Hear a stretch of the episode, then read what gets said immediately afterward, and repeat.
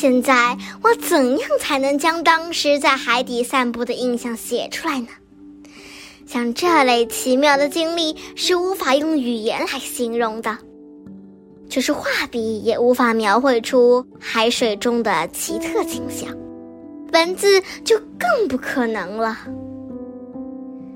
我们行走在一片细沙之上，平整如镜，不像海滩那样留有潮水的痕。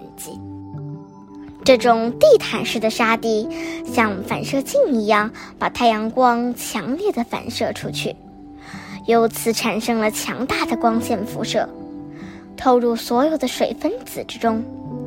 如果我信誓旦旦地表示，在水深三十英尺的地方，我可以像在阳光下一样看得清清楚楚，有人会相信我吗？我们踩着亮晶晶的沙层，足足走了一刻钟。沙子中间散落着贝壳的粉末。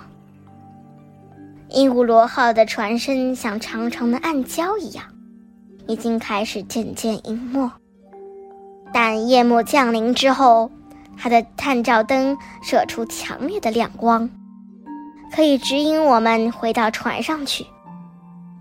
对于只在陆地上看到过探照灯投下的白色光影的人们来说，这种情景是很难想象的。在陆地上，空气中充满尘埃，使光线看上去仿佛发光的迷雾；但在海面和海底，电光的传播清晰无比。我们不停地往前走。广阔的细沙平原好像漫无边际。我用手拨开水帘，走过后它又自动合上。我的脚印在水的压力下也即刻消失了。走了一会儿，前面有什么模模糊糊的东西映入了我的眼帘。我看出这些是海底的岩石，上面铺满了形形色色最美丽的雌性动物。我一下子就被这奇特的景色迷住了。此刻是早晨十点，太阳光还是斜的，投射在波浪起伏的海面上。光线由于折射作用，像通过三棱镜一样被分解。海底的花、岩石、植物、贝壳和珊瑚一接触到这样的光线。